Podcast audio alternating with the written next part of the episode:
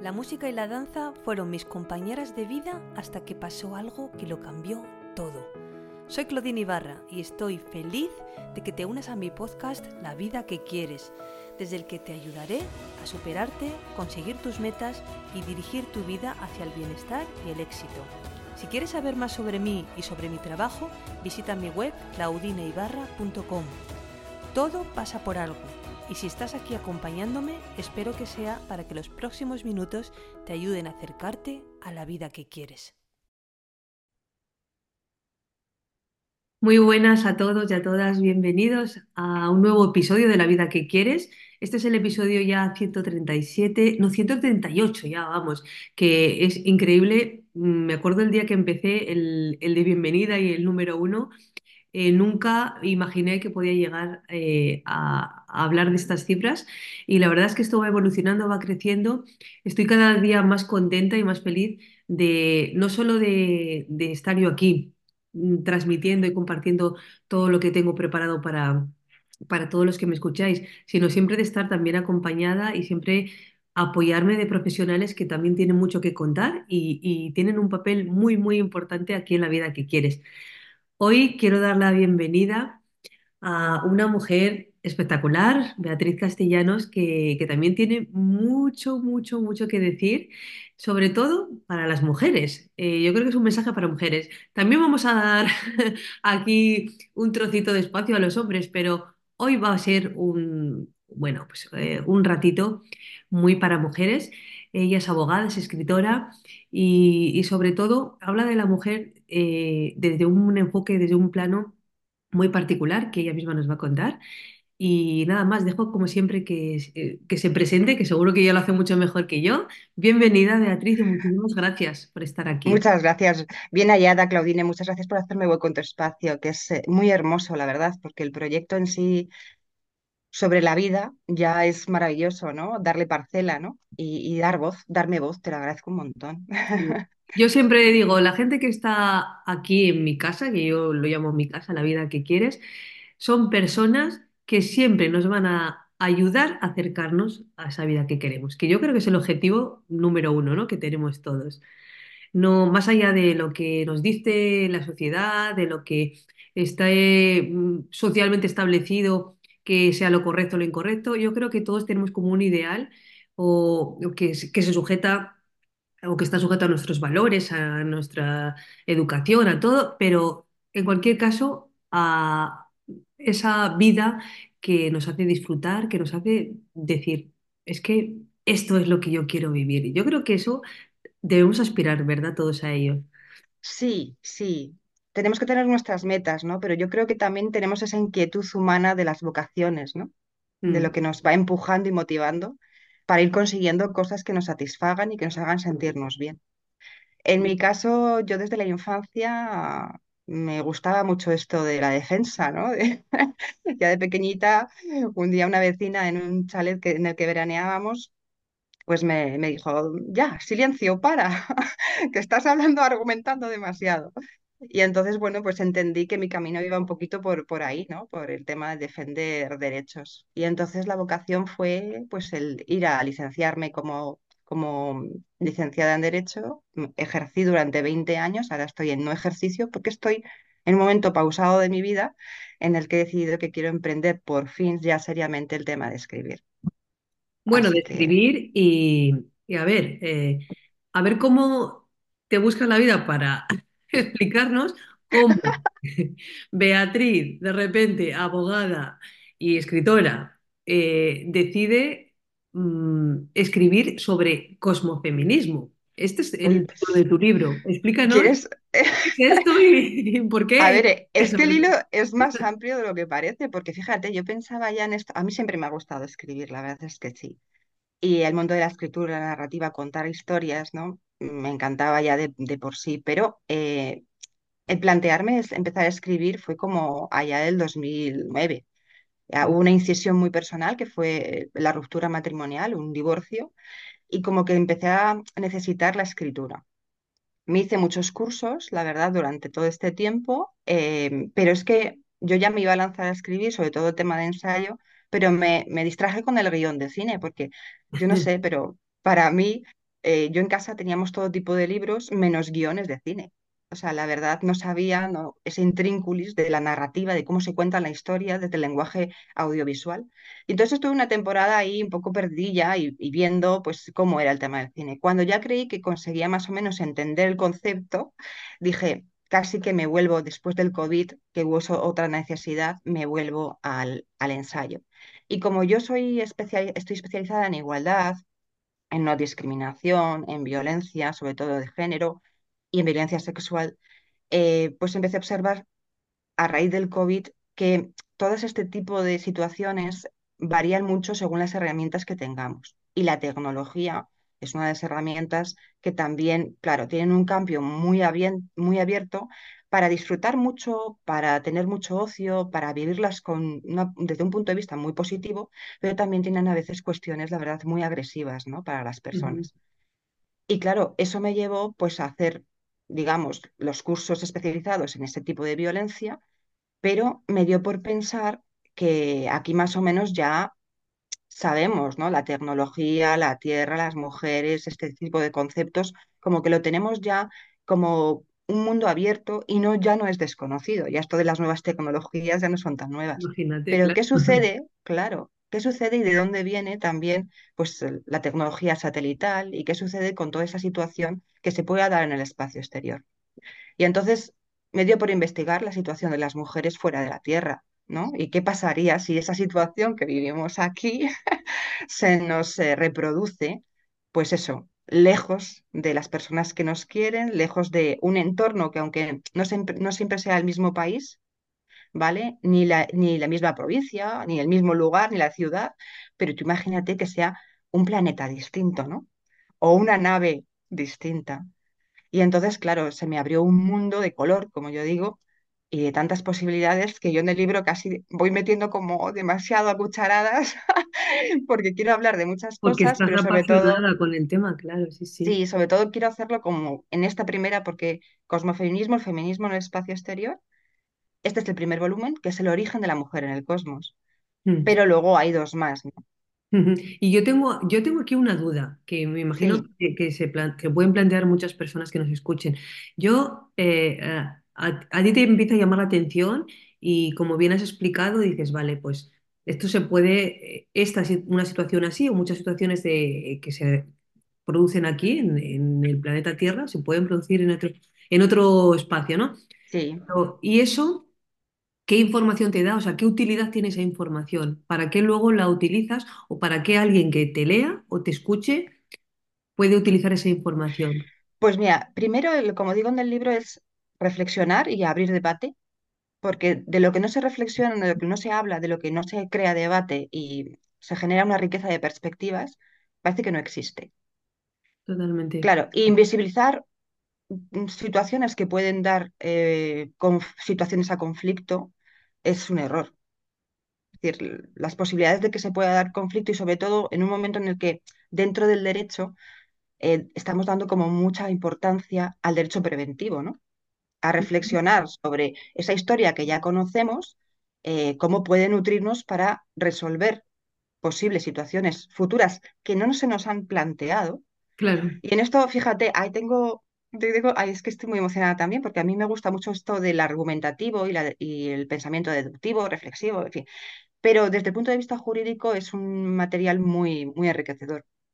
Entonces estoy ahora leyendo un libro de, de ar- de argumentación jurídica y fíjate, hay un caso impresionante em, que se dio con unos exploradores en las cavernas en 1961.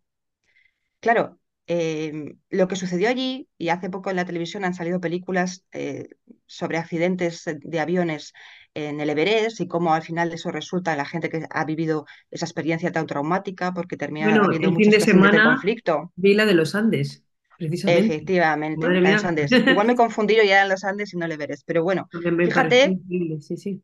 bien, pues esto sucedió eh, pero en las cavernas. El, el mismo eh, planteamiento, en vez de en los aires O sea, un en una se montaña, en... en real- no, no se puede estrellar una caverna. Un grupo de, de, mm, de espeleólogos Sí, eh, hacen un viaje al interior de la Tierra. sí. y tienen un accidente allí, de tal manera que no pueden salir Y se quedan ahí atrapados. y se quedan allí atrapados. Eh, claro, pasan los días, no tienen ni agua ni alimentación. Entonces, entre ellos llegan a un acuerdo. Esto te hablo de un caso real jurídico, ¿no? que, que está es para estudiar desde el punto de vista del derecho, ¿no? Llegan a un acuerdo que se van a, a, digamos, a sortear a quién se comen.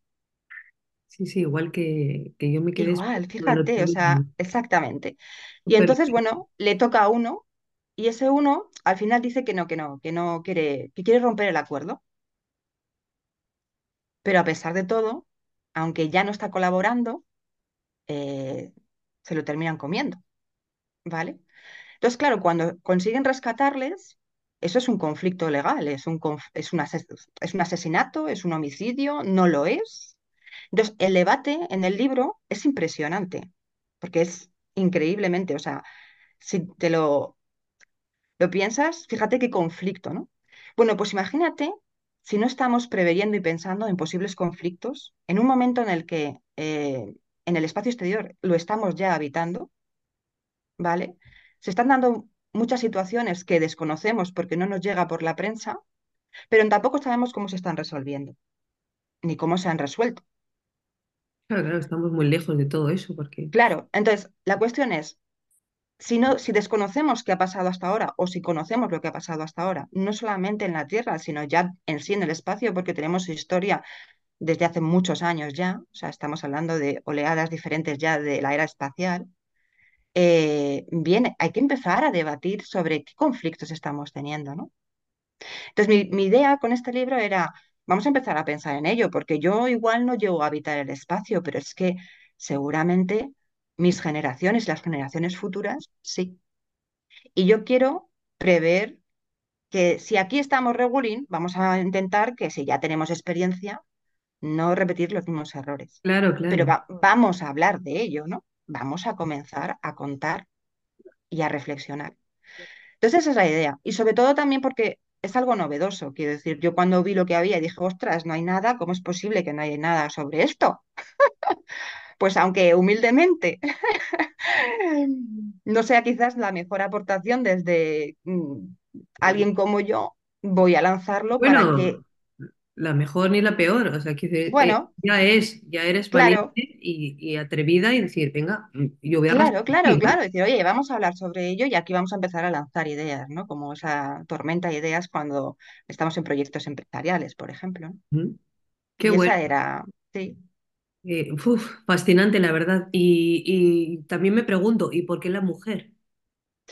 Hombre, porque yo sobre todo me he dedicado durante muchos Mm, años a la defensa de los derechos de las mujeres y, y además porque me identifico eh, como mujer. Entonces, por eso me, me apetecía mucho eh, implantar esa perspectiva, mm, quizás porque es mi zona de confort, Sí, ¿eh? claro. Aunque, aunque solamente he salido un poquito de la zona de confort, pero por eso, porque me resultaba quizás que sí que como profesional, ahí sí que tengo potencial para poder hablar de, de esa experiencia, aunque sea en otros entornos, aplicada a un entorno nuevo.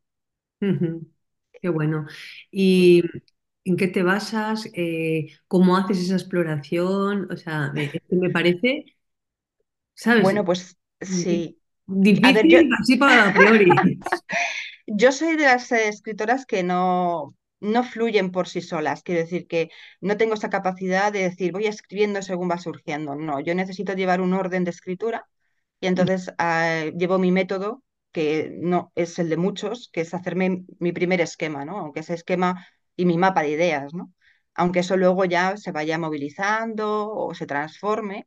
Y entonces lo primero que hice, me hice como módulos. Yo ya tenía experiencia en hacer eh, libros de texto cuando era muy jovencita, eh, compaginé, digamos, la carrera con eh, el ejercicio de la carrera con em, eh, dar docencia a opositores. Entonces me tocó hacer los temarios de la academia en la que estaba. Ahí Y tenías un buen entrenamiento, ¿eh? Porque... Sí, sí, sí. Y luego en el ensayo, bueno, y, en- y luego también eh, es cierto que he estado en alguna plataforma digital y ahí también tengo algún curso de eh, ciberfeminismo, de la, la situación de la mujer en las tecnologías, ¿no? Entonces, bueno, pues me hice mi esquema ¿de acuerdo? Casi, casi como si fuera para hacer otro curso más.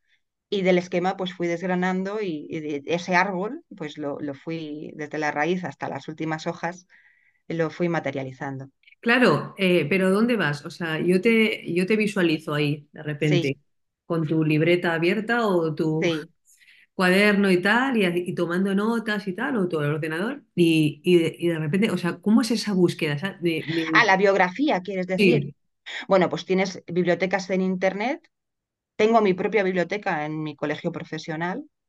Luego, siempre hay artículos, la prensa nutre muchísimo, ¿de acuerdo? Sobre todo la prensa de, la- de aquella época, de los años 60. Eso ha sido una riqueza impresionante porque estaba muy involucrada, ¿no?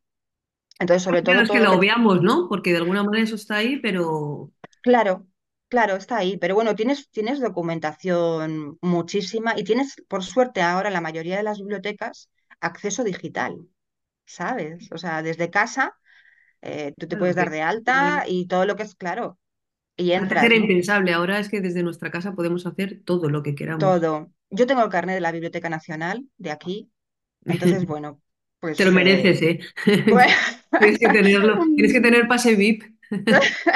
Entonces, bueno, pues, pues eh, siempre tiras de esos recursos, ¿no? Y luego sí es cierto que la tecnología nos ha acercado mucho al poderte documentar, sin ninguna Sí, duda, desde luego. ¿no? Sí. Entonces, bueno, si, si, como te- si como yo uso la tecnología habitualmente en, en mi vida cotidiana, ahora mismo la estamos usando, esta nueva generación eh, de uso de nuevas herramientas, pues no iba a ser menos aplicada, ¿no? Al contrario. Sobre todo después del COVID. Estuvimos mucho tiempo Eh, encerrados y ahí, desde luego. Claro, sí, sí, ahí sí. Luego también, a ver, el grueso de la documentación que yo digo más árida no está en este primer tomo, porque este primer tomo es como, bueno, vamos a hacerlo mm, más liviano. A veces yo tengo introductorio, ¿no? Por decirlo así. Sí, yo tengo compañeras que me dicen que no soy muy técnica jurídicamente hablando, ¿no? Pero digo, bueno, es que yo siempre he sido una abogada también social. Es decir, he sido más de ese ambiente de asistencia social que de a lo mejor otro tipo de, de abogados que son, tienen que ser más estrictos y más encorsetados por Bueno, el tipo de derecho que ejercen. y yo desde mi ignorancia creo que esa parte se necesita, esa parte social de un abogado que aterrice las cosas así, de esa Claro, manera y, y que no se quede, ¿no? En, claro. te quedas un poco en la superficie, si no. Pero, Sí, luego es verdad que el penal eh, de por sí ya es menos encorsetado. El civil también tiene su aquel y el mercantil ya pues mm, son mucho más encorsetados todos, claro, ¿no? Porque es una exigencia, estás hablando muchas veces de cifras tremendas, ¿no? Pero, pero bueno, eh, esa es un poco mi etiqueta como, como jurista, ¿no? Que evidentemente ese tecnicismo no lo he necesitado usar en mi día a día y he tenido que tener un acercamiento a las personas a que, a la- que asistía. Y entonces sí es cierto que a lo mejor a la hora de escribir, pues tanto ese, esa parte jurista de, de mi vocación no aparece, ¿no? Y pero tampoco es algo que me, me entristezca, quiero decir, mientras mm, yo con eso llegue a más público y me haga entender mejor creo que es una herramienta positiva para tenerla Claro. en cuenta. Bueno, las has elegido tú, ¿no? Quiero decir que Bueno, no sé si lo, lo llevo, lo- uno elige ti. situaciones, ¿no? Porque la vida te va poniendo las motivaciones y los obstáculos también, eh, y de alguna vez van marcando tu camino. A veces quieres ir por un camino y, y te sorprendes habiendo tomado un atajo o habiendo ido por otro lado o habiendo pegado un, un cambio de brújula total, ¿no? Pero estoy contenta con la trayectoria, la verdad. La verdad es que estoy satisfecha con mi trayectoria. Es- reconozco que es bastante pecula- peculiar, Sí, lo no es, es muy pero común.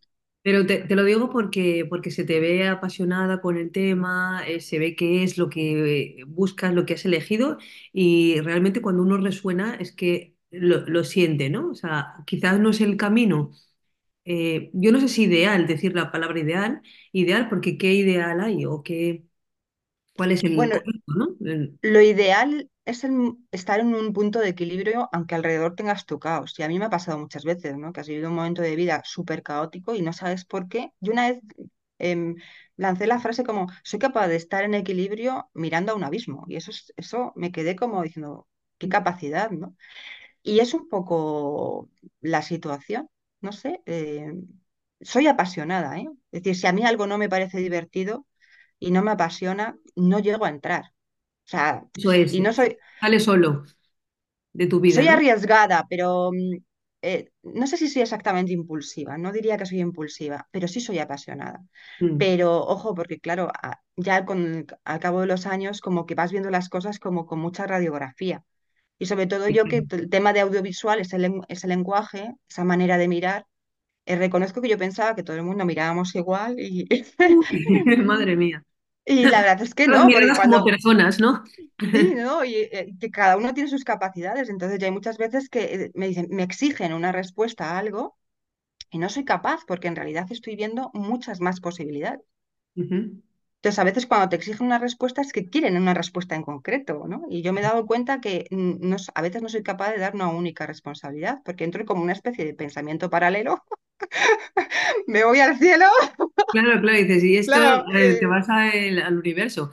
Dices, claro, es- esta es la- una respuesta, pero es que al lado de esta hay claro, claro. Entonces, el, el foco, a mí, quizás si tuviera que mm, evaluarme un poco, la cuestión es, encuentra el foco. Esa Mm, es mi, ¿sabes? Tengo que encontrar el foco, pero por las perspectivas, por lo que mm, soy capaz de empezar a, ahí a tirar de, de la raíz del árbol, eh, bueno, me, me- apasiona, me encanta. Y Sí. de hecho, fíjate cómo será, que ten- tengo el segundo ya, el esquema hecho, pero mm, se me cruzó el otro día algo que dije, no, no, es necesario hablar de este tema. Y estoy ya, ya he empezado un segundo libro, tengo todo el esquema y quiero lanzar este que también doy una perspectiva muy novedosa. o Pero sea que esto necesitas también hay que hablar. meter esto que te has encontrado, ¿no? Antes de... Sí, sí, lo necesito. Primero porque quiero dar un poquito de crecimiento a que la gente conozca este proyecto, ¿no? Porque ya se ha hecho un proyecto. Claudine, se ha hecho un proyecto Ya, ya. hablas de proyecto, ¿eh? Ya hago del proyecto, no hablo del libro, fíjate. Eh, porque el, cosmos, ¿no? Ese universo en femenino, eh, pues me está dando la oportunidad de conocer a personas como tú con otros proyectos maravillosos. Y, y creo que entonces ya no se trata solo de centrarlo solamente en un libro, sino que desde un cosmos, desde un universo de conceptos, de ideas, eh, pues el proyecto va a ser cósmico, casi. Desde luego, sí. Realmente, sí, con Sí, esa idea, es girarlo. una herramienta, un canal, si me apuras, un, eh, algo que a mí me, me maravilla, la verdad, porque yo os admiro profundamente a los escritores, a las personas que os atrevéis a, a escribir un libro. Yo llevo queriendo tener un libro, no, no queriendo, ¿eh? Pero eh, yo creo que es más las personas que me dicen, tienes que escribir un libro, tienes que escribir", pero, pero te puedo decir que a lo mejor llevo 15 o 20 años con sí, alguien detrás diciéndome, tienes que escribir un libro, tienes que escribir te un libro. creo. Sí, sí, sí, sí, sí. Sí, fíjate, yo al final cuando no, lo he sacado. Sí. Por eso Pero, un montón, porque es que digo, o sea, no pero no te vendrá. cuándo será ese Sí, libro, o si será, pero, pero yo creo que las resistencias son eh, mm, porque me parece algo tan difícil, o sea, algo, o sea, tan, o sea, es un compromiso muy, muy grande en todos los niveles. Tengo muchas personas muy cercanas alrededor que han escrito un libro, sé lo que supone, y entonces, eh, y luego, en los términos que hablas tú de que eres apasionada con lo que cuentas, que de repente se te cruza algo y dices, esto tiene que estar, tal". Es que esa sería yo. Y entonces yo digo, sería el libro inacabado siempre porque estaría ansiosa de, de, de- sí, poner más, no, no sé, no sé si más, pero seguro que inconformista en el sentido de decir, "Mm, es que necesito poner más para que entiendan, ¿no? lo que sí, sí. A ver, yo te cuento mi caso, lo que a mí me ha pasado. Yo he sido muy Por ambiciosa. Yo, yo he sido muy ambiciosa desde hace mucho tiempo. Y también, aunque he sido ambiciosa, te digo, porque tengo cantidad de carpetas con ideas de libros. Este lo quiero escribir, y este lo quiero escribir, y este lo voy a escribir, y este tal. Y, ni y ni siquiera este era el primero. El primero era sobre videojuegos y, y y- delincuencia. Ay, madre mía. Que lo tengo ahí, que digo, Y no bueno, salió, cuando claro, ese. no salió porque se dieron ya unas fórmulas de relaciones con otras personas que dije yo, pues mm, pues cuando compartes ya quizás las ideas, y, ya no hay manera de, mm, de- de que alguien pueda reconocer que son tuyas. ¿Sabes lo que quiero decirte? Y yo dije, pues igual corro el riesgo y, y no me importa ser generosa eh, y, que, y que estén por ahí también cualquier tipo de ideas, porque creo que los escritores en el fondo lo que queremos es compartir lo que pensamos, ¿no? Mm, Y esa perspectiva. Pero dije, no, yo quiero. Esto que se me ha cruzado y que me, me está gustando mucho y divirtiendo mucho, lo quiero tirar por aquí. Pero tú no sabes la de carpetitas que yo tengo en el ordenador con proyectos sobre los que quiero profundizar. Entonces, ¿qué sucede?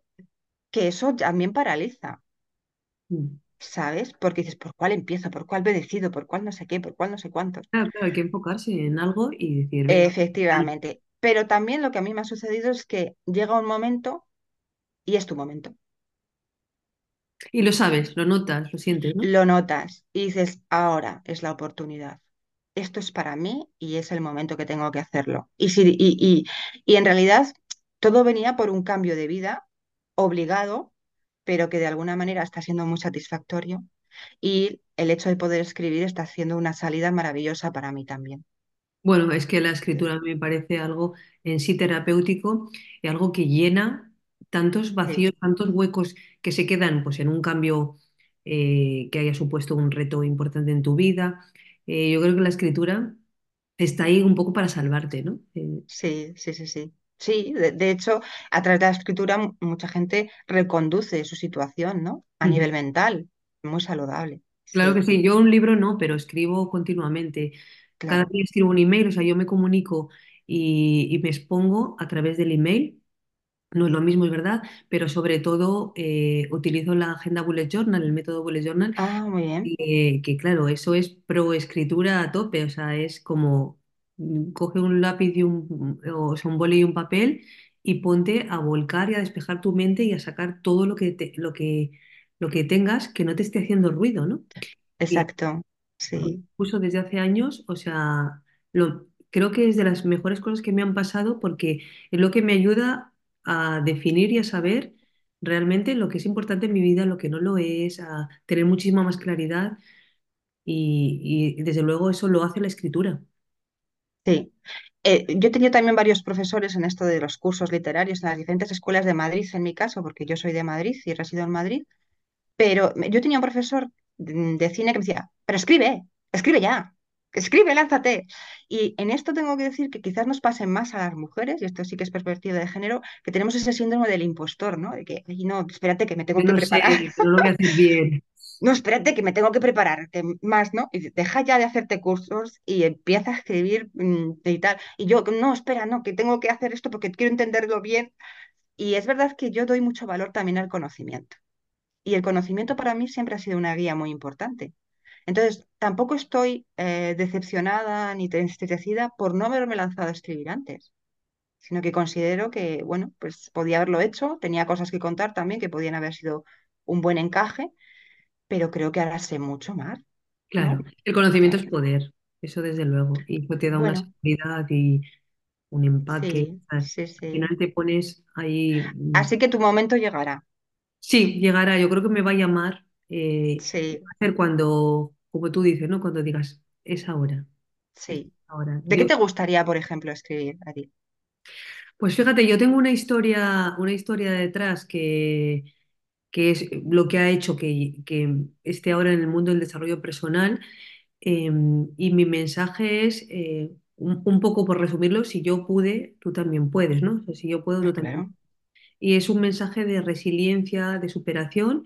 Eh, yo divulgo la, la programación neurolingüística, estoy dentro de, de- de esas estrategias mentales que te ayudan a, eh, bueno, pues a, cambiar tu estado interno. Y entonces yo descubrí que tenemos un poder tan gigante en la mente que, que digo, es que esto no me lo puedo quedar para mí, porque si yo con, con estrategias mentales, con todo lo que estoy haciendo, he conseguido directamente salvarme, sal- salvar y, ahora ya, después de bastantes años con la experiencia trabajando con personas, veo los cambios que pueden hacer, digo, es que, es que esto es, esta es mi misión, vamos, yo lo llamo mi misión porque yo considero que es mi misión. Digo, pues esto sería convertirlo en un libro, ¿no? Convertirlo en un libro con ese mensaje. Casi nada. me parece maravillosa la idea. Yo, vamos, te animo muchísimo, porque es que a mí me parece fundamental el lenguaje. Fíjate, muchas veces la gente dice, una imagen vale más que mil palabras, bien, La las acciones dicen, vale, pero las palabras. Las palabras que Entonces, son, pensamientos es lo mismo, o sea, al final. somos lo que pensamos y somos nuestras palabras. Claro, entonces yo cuando no, me- no sabría que, hombre, depende de la situación, pero tanto las acciones como las omisiones, como las palabras, como el lenguaje, como las actitudes, como las maneras, eh, me parecen fundamentales. Es Y así. entonces, claro, es decir, el lenguaje es que en positivo, intentar hablarlo siempre en positivo, pero Esa es, esa es también, mi tarea diaria con, con todos mis clientes y con, eh, con todo lo que hago. Digo, si, si empiezas sí, por sí, ahí sí, ya, tienes más del 50% ganado del camino. sí, sí, sí, Siempre pongo de titular una frase que dice, el, el lenguaje sostiene nuestra disposición ante la vida. Mm, imagínate, ¿eh? O sea, es eso. O sea, habla en positivo, eh, lánzate mensajes positivos y, y desde ahí ya mm, eh, tienes ganado todo porque es que eso va a impactar en tu, en sí, tu sí, sí. emoción y en tus... Es, yo creo que es un disparo hacia el desarrollo personal. Total. Es como montar un cohete. ¡Yum! Claro, Sí, de claro. verdad, es verdad. O sea, Sí, sí, buena ahí. metáfora porque así es. Ah, Sí, sí, sí, sí. Pasa que, bueno, a veces si no, te tienen que mostrar también, ¿eh? No es fácil, ¿eh? Porque hay una herencia ahí. y- Claro, claro. A ver, eh, yo creo uno de las de mis mayores re- retos es desmontar creencias eh, y, y un poco dejar a la persona como una hoja en blanco, ¿no? Mira, por dicho en este caso, una, una hoja en blanco para escribir, ¿no? Para empezar a escribir, porque venimos de atrás todos con heridas de infancia, con creencias, con nuestra manera de ver y entender el mundo y encorsetados y así con visión túnel y no nos abrimos a nada más. Y de repente le abres a la persona a otras posibilidades y dicen, wow, o sea, es verdad, yo puedo hacer esto. Y de hecho a veces hay que hacer el recordatorio de, tú pudiste, porque me contaste qué tal, o bueno, un ejemplo, lo que sea, una anécdota. Digo, entonces tú eres esa persona también. Eso dejó de pasar, pero ¿quién te dice que no puedes otra vez volver a retomar eso, ¿no? Eh, Claro. Y luego eso tiene que enganchar muchísimo. O sea, yo, ese, ese viaje, tal y como dices, desde el punto de vista del- de solo, el- o sea, del lenguaje, del PNL y tal, yo no lo he, o sea, he leído sobre ello, pero no reconozco no haberlo iniciado. Pero yo creo que eso tiene que generar muchísima emoción, ¿no? Y luego la, emo- la emoción es algo que engancha muchísimo. Claro, somos emoción, nos mueve la emoción, Claro, la emoción es la que está ahí mandando y dirigiendo nuestra vida. claro, Y la claro, de dónde parte siempre, de un pensamiento, o sea, que volvemos a lo mismo. Al final, pensamiento, la palabra, es el punto de inicio. Es, el pensamiento lo es todo, ¿no? Como decía Buda. Y a partir de ahí, como somos emoción, es como, esta emoción no me gusta, pues en vez de darle la patadita o tirarla a la basura, vamos a ver qué me está queriendo decir, cómo estoy, eh, eh, por qué me siento así y, y qué es esto eh, eh, qué significa esto en mi vida, ¿no? ¿Qué función tiene?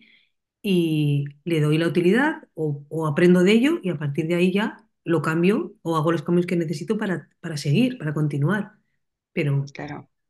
eh, claro, sí, e- es, no, es maravilloso, es un universo, evidentemente.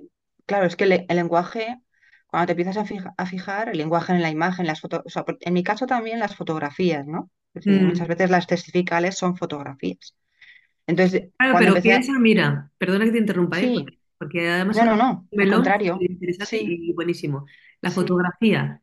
sí, eh, tú según me lo estabas diciendo y pensando en la fotografía, tú y yo sí, eh, ¿cómo, cómo está en tu mente esa fotografía? Está de alguna manera también traducida en palabras y en pensamientos. Tú piensas sobre esa fotografía y en tu claro, mente está claro, eh, íntimamente relacionado, sí. Yo cuando empecé con esto de, de la- del dar importancia en los cursos, no la forma de escribir, y, y lo que, lo que el texto y el subtexto, este juego de lo que cuentas y no cuentas, me di, cada vez más valor al tema de las palabras. O sea, a, a recibir y a escribir eh, qué palabras de todas las que tengo en mi léxico elijo, consciente o inconscientemente, ¿no? Entonces, claro, yo muchas veces digo, cuando te relacionas a- con las personas, en eso de alguna manera te vas dando cuenta, ¿no? De qué palabras usan los demás, qué palabras vas usando tú. Claro, claro. Entonces, yo muchas veces digo, esta persona es escritora o es escritor y tal, y me usa estas palabras para decir esto.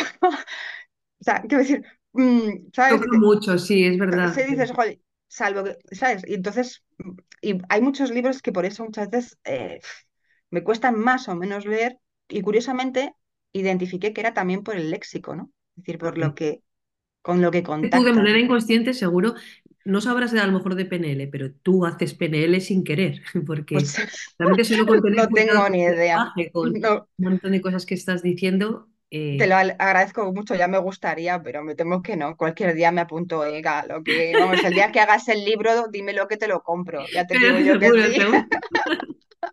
Con lo curiosa que eres, bueno, eh, Hombre, es que eso es enriquecedor, claro que sí. Muy chulo pero, pero cuando si te introdujeras en este mundillo de la PNL, eh, seguro que mm, te llamaría la atención la cantidad de veces que lo has aplicado sin saberlo. Te lo, te lo digo de verdad, porque Sí, es posible. Has, has, eh, tenido cuidado con eh, cómo has empleado el lenguaje, has- bueno, tienes ahí un recorrido importante. Entonces, bueno, solamente es ponerlo en valor y decir, wow, es que estoy yo ya, ya lo he hecho, ¿no? Y sobre todo creer en ello, porque aquí hay también un- una parte de escepticismo que no ayuda y es como, bueno, estos son pamplinas, estos son cosas de gurús y de, y de personas. No, Y no, es que esto es no de... puede ser, no puede ser, eso es imposible. A ver, yo en mi poco conocimiento, también algo que llamaba la atención, y, y ya te digo, porque al final siempre te estás formando profesionalmente, tú sabes que no, no se para uno No puede de, parar. no puede parar, tienes que estar en formación continua, ¿no? Cuando hay esos cursos de formación continua, es que tiene que ser así. Pues, hombre, aunque sea desde el punto de vista jurídico, fíjate en los interrogatorios o en los juicios, eh, cómo el juego de palabras es muy importante. Cómo Se hacer preguntas. PNL ahí, ¿eh? Sí, claro. Por Preguntas sabias. yo en mis formaciones se ha puesto de ejemplo justo esto que acabas de decir. claro, claro. Y en la entrevista con quien te toque, a lo mejor yo que he estado mucho tiempo también en el turno de oficio, eh, bueno, pues eh, asistes, en mi caso también, hombre, pues a gente que a veces ha cometido actos indeseables, ¿no? Eh, Desde algo que pueda calificarse como delito leve hasta situaciones más graves. Y entonces, evidentemente, no siempre van a estar abiertos a contarte la verdad de la situación. Entonces, muchas veces tienes que jugar un poco, primero a, ganarte una confianza, claro. Bueno, persuadir no tanto, sino a extraer, ¿no? A extraer la información que tú necesitas para su defensa. Entonces, claro, eh, bueno, pues en ese juego, pues supongo sí lo habré aplicado algo más, pero fuera de ahí, no mucho, la Claro, claro. Pero, pero sí, te digo persuadir porque de alguna manera tú les llevas a tu terreno lo que tú necesitas. Eso es así. Eh, yo en el día a día pongo ejemplos a veces que, que las personas se mueren de risa porque dices, por ejemplo, le dices a tu hijo, eh, ¿cuándo quiero recoger la habitación? Ah, eh, a las 5 o a las seis O sea, no le estás dando opción, estás, estás llevando al terreno. O sea, no le estás diciendo, ¿quieres recoger tu habitación? O vas a reco-". Es como, ¿cuándo la quieres recoger? ¿no? Pues ese tipo de cosas, ¿no? claro, sí. A- Ahí también juega el identificarlo, ¿eh? Yo una vez, me acuerdo una vez, eh, sobre todo esto me ha pasado mucho en la hostelería. Ya ves que es una tontería, mm, pero yo lo he identificado siempre mucho en ese sector, ¿no? Que alguna vez quieres pedirte un vino y no sabes por qué al final has pedido otro. Claro, claro. ¿Qué vino quieres? Que a lo mejor no quieres vino. ¿O, o qué quieres de postre? Eh, ¿tarta de queso o de manzana? Pues a lo mejor no pues quieres. yo, Y te lo eh, han claro, dicho y dices, "Ah, bueno, pues venga, de queso. Y te dices, bueno, pues sabes, muchas veces digo, pero si yo quería pedirme otra cosa y al final he visto, es una tontería, pero claro, cuando te- en lo de eso de manipular o, o efectivamente de persuadir, de que te lleve otra persona a su terreno, pues a veces lo identificas y a veces no, ¿no? Y entonces yo, es verdad que con esa particularidad empiezas a mirar mm, con otras gafas, ¿no? Es decir, a ver qué pasa. Esto, esto es un consciente compart... y te da un poder Claro, inimaginable. claro, claro. Hombre, yo creo que empiezas por uno mismo siempre, pero al final eso se traslada a, a- también a los demás, a empezar a mirar también a los demás, ¿no? Y bueno, si esto ya me he Sí, dado cuenta, Claro, claro. Y esto, y esto que dices de empezar por uno mismo también es importante. Lo has dicho antes, no sé qué estábamos hablando, que has dicho, es que uno mismo primero tiene que eh, hacer ese sí, trabajo, ¿no? Para luego compartirlo. En mi caso, igual que te habrá pasado a ti, es que eso, eh, eso sí que se percibe. Cuando alguien está trabajado, vamos a decir así, ¿no? De- Y, y- y entonces ya se encuentra con, con todo a su favor para, para poderlo compartir, porque si no, es Bueno, a como... mí, me- a mí eso me encanta, pero en, mi caso me lleva un puntito de la melancolía a veces, porque s- sabes que cuando haces una transformación, parece que lo, lo que se queda, el cambio ya no te permite a veces volver atrás. Y entonces a veces pierdes también cositas por el camino. Es verdad que ganas mucho, pero mm, pierdes eh, también algo por el camino. Es decir, ya, ya igual no encajas igual con otras, otro tipo de relaciones que antes encajabas, Claro, claro, eh, no encajas con las personas, con el entorno, no te- te- a veces te entiendes peor, seguro. ¿sabes? Porque ya no estás en ese mismo punto. Y entonces tú dices, Jolín, si yo me entendía bien con esta persona siempre y bueno, más o menos eh, comprendía la situación y ahora eh, me veo fuera absolutamente de lugar, ¿no? Y también esas personas empiezan a notar que tú Pero eh, es la misma, no eres la misma. Y a lo mejor lo entienden como una rebeldía. No es rebeldía, es que te has transformado. Y Mm. entonces n- no se está creciendo al mismo paso o no, se, no estamos en el mismo punto. Y Es ese es un trabajo también, porque cuando, son personas con las que a lo mejor no necesitas mantener una relación, bueno, ¿no? Pero imagínate con personas que necesites mantener una relación. con alguien que te importe, es verdad que ahí entras en un Sí, conflicto difícil. eh, sí, se puede trabajar, ¿eh? Bueno, yo, no sabes la cantidad de veces que he tenido esto, porque realmente yo digo, a ver, esto en, en PNL se llama, se habla de la utilidad, ¿no? De la utilidad de las cosas, de los comportamientos. Entonces, esto ya no es útil, ¿no? Entonces, ya eso queda en tu pasado, como tú dices, por claro, mucha melancolía que puedas tener, pero eso ya no es útil en tu vida. Lo fue hasta un momento dado y a partir de ahora ya no. Entonces, claro. Cuando ya dejas de ser eso o comportarte como, como lo hacías antes, con, con eso que te era útil hasta el momento, eh, ahora por mucho que tú reconozcas que ya no te es eh, útil, que quieres mm, cambiarlo, que tal, eh, claro, las personas que estaban acostumbradas a verte desde eso, desde ahí, es como, ¿y ahora qué está pasando? Entonces, bueno, eso realmente no, no puede servir para, eh, como excusa para decir, no, no, no, me vuelvo atrás, porque, porque si no voy a claro, perder no.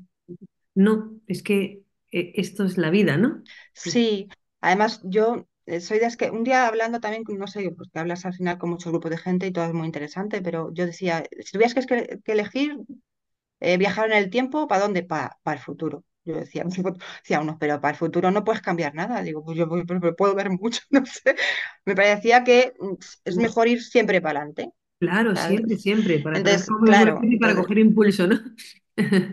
Entonces, bueno, mientras, hombre, no, no, no estamos hablando quizás tanto de un cambio de rol, aunque es verdad que a veces se trata de eso, ¿no? De cambiar roles y tener roles nuevos. Y a veces, pues parece que no puedes cambiar del rol, ¿no? ¿No? Pero tú qué estás haciendo si tú eres del, tú Claro, haces este papel, no, no, Bueno, pues y es quizás que ese rol tú nunca has pensado que ese no es tuyo, que ese es heredado o que te lo han impuesto o que era algo que, que nunca has pensado ni te has cuestionado. Y de repente, cuando, claro, cuando uno se empieza a cuestionar las cosas, es claro, cuando de repente empieza a ver la posibilidad de cambio. El cambio a todos nos da miedo, pero es que el cambio es necesario a veces. Claro, lo que sucede es que, mm, fíjate, yo en mi situación, digamos, en la que he ido creciendo, al cabo de los años, eh, yo creo que he sido mm, más reflexiva de lo que parecía, ¿no? Es decir, o sea, que no estaba ausente ni que fuera a mi bola, como alguna vez me han dicho, sino que mm, reflexiono, me pongo, me cuelgo en mi pensamiento y me divierto muchísimo ahí dándole al corte. Y decir que, yo no sé, Qué yo me divierto mucho con los deportes, me divierto, o sea, soy muy disfrutona, pero es que la verdad es que tengo un, como, un- siento que tengo un mundo interior, Un mundo interior, eh, vamos, que tienes ¿sabes? unas cuantas vidas más. No lo sé, no sé ni en qué punto estoy, pero eh, entonces, bueno, sí que es verdad que a veces sí que he sentido como que tenía que ser de una manera y yo como que no encajas en esa manera, ¿no? Y, y, el- y luego, haciendo ese viaje personal, yo me acuerdo de, de una escena de cuando era muy niña, que me preguntaron uno de mis hermanos que era mayor que yo, a ver, Beatriz, la hora, porque estaba perdiendo la hora. Entonces yo miré y teníamos en la mesa, esto es como muy personal lo que te cuento, teníamos en la mesa de cristal de mi casa un reloj que era una esfera eh, poliédrica de cristal y tenía muchísimos brillos. Y en el centro tenía la esfera oscura con las eh, manillas y las horas en blanco. Y yo al mirarlo me quedé como si hubiera visto una estrella y empecé a pensar, el tiempo, ¿qué es el tiempo? ¿Qué significado tiene el tiempo? Empecé a sacar de ahí, bueno, pues recuerdo a mi hermano reírse, pues, ah, no sabes la hora. Y yo me quedé Claro, como porque tú no estabas en eso, estabas en no estaba en eso. Qué bueno. Y era muy niña. Esa escena no la había identificado hasta que he hecho un poco esa introspección a lo largo de los años y he dicho, bueno, pues esto es lo que hay, ¿no? Es decirte, cuando uno, entonces claro, eh, es que No, que todos lo miramos todo igual. en esencia. Y, y de hecho, vamos, a, mm, yo un poco eh, como observadora, ¿no? de lo que me estás contando, y eh, yo creo que deberías explotar y exprimir eso a tope, porque eso, eso es un don, eso es algo que tú tienes y, Sí, y que es muy, por más mágico que nos parezca y por más raro y tal, mm, es que yo creo que eso eh, nutre un poco, ¿no? Le- sí, por eso te digo que estoy en el momento y que creo que todas esas carpetitas que tengo abiertas en el ordenador eh, son ideas que a mí me parecen ideas lindas para ir Y tiene explorando. su momento, su lugar y su espacio y, y Y ahora es el irán momento, yo creo. colocando. Claro, esto es como Sí, un puzzle cuando lo tienes ahí todavía con todas las piezas en la bolsa, ¿no? En la sí, caja. sí, sí. Y lo estoy disfrutando, así que con Bueno, momentos como este para compartir, por ejemplo, contigo, que de verdad que me sí, está encantando. gracias. Muchísimas gracias y gracias por... Es que yo creo que has lanzado tantos mensajes que, que yo creo que quienes los estén escuchando seguro que los recogerán. Ya sabes que cada uno lo recogerá a su manera y lo Sí, sí, sí, a su manera, pero, pero son mensajes necesarios que a veces necesitamos que nos achuchen un poco, ¿no? Que nos, nos eh, den ese zasca para decir, venga, va. sí. Que, que se escuchen, que lo que escuchan lo hagan suyo y se escuchen luego. Y que hay algo más de lo que nosotros estamos acostumbrados a ver así, con estos, mm, con esta mirada que tenemos tan, tan rígida y tan acotada, ¿no? de- del. Mm. Entonces, tú nos abres al espacio, al cosmos.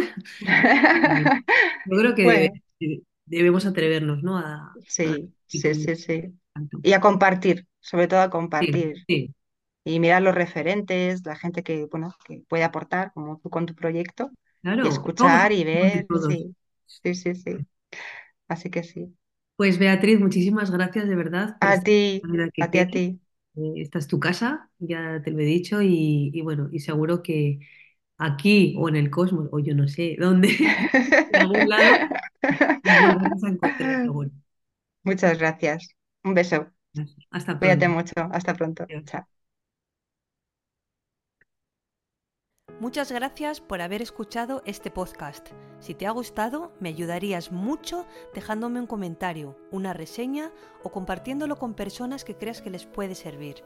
Puedes escribirme a través de mi web claudineibarra.com y en mi cuenta de Instagram claudine.ibarra. Te espero en el próximo episodio para seguirte inspirando a crear la vida que quieres.